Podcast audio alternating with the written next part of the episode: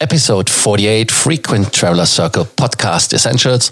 Today's episode is like always after the weekend, the first working day of the month's mileage bargains, March 2020.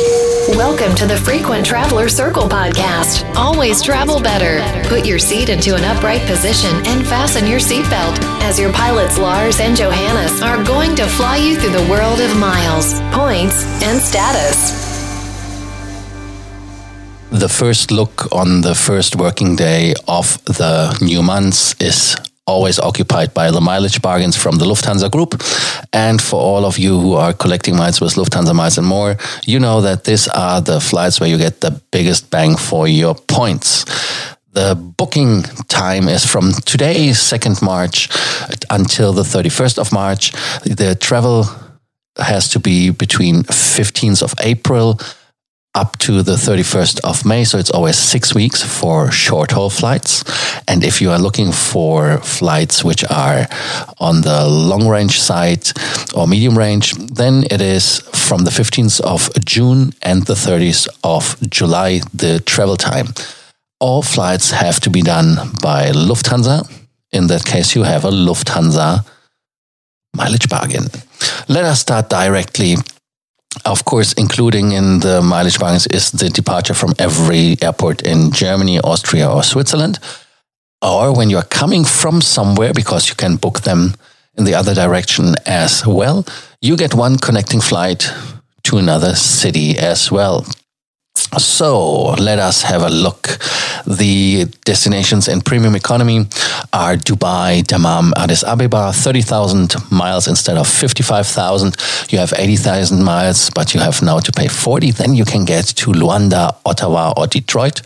Panama City is uh, for 50,000 miles available instead of 95,000 and Singapore 55,000 miles instead of 105,000 miles.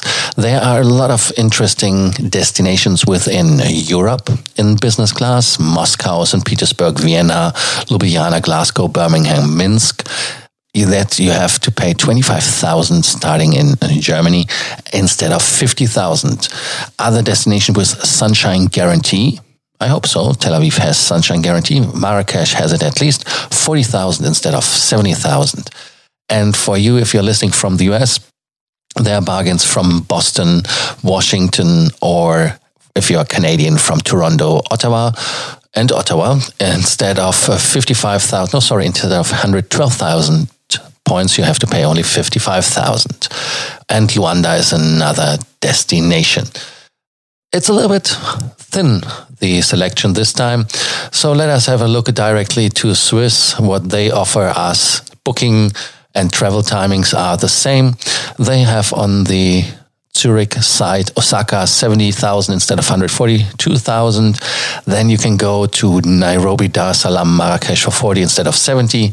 To San Diego, Montreal, Los Angeles, New York, Mumbai, Delhi 55,000 instead of 112. And if you are a fan for Cuba, it is 60,000 instead of 127,000 points for Havana. In economy, there are destinations as well. Osaka in economy, 40,000 instead of 80, 30,000 instead of 60, San Francisco, New York, Mumbai, and again, Marrakesh and Tel Aviv for 25 instead of 40. The short haul gives you another options in business class uh, within Europe. There are destinations like Alicante, Catania, Prague, Palma de Mallorca, Thessaloniki, Warsaw. But like always, we do not recommend to use the mileage bargains for flights within Europe as you don't get the biggest bang for the points. For our listeners who know that Austrian is one partner as well, we don't want to forget Austrian Airlines. Austrian Airlines offers flights in the short haul to Hamburg, Larnaca, Cyprus, or in, that is actually economy class for 15,000 miles. I don't want to forget the points to mention. And when you spend 25,000 miles, um, it is Bucharest, Milan, Malpensa and Zadar. I don't know if it's a good thing to fly to Milan right now because it's kind of boring. It's dead. Everybody is scared of the virus.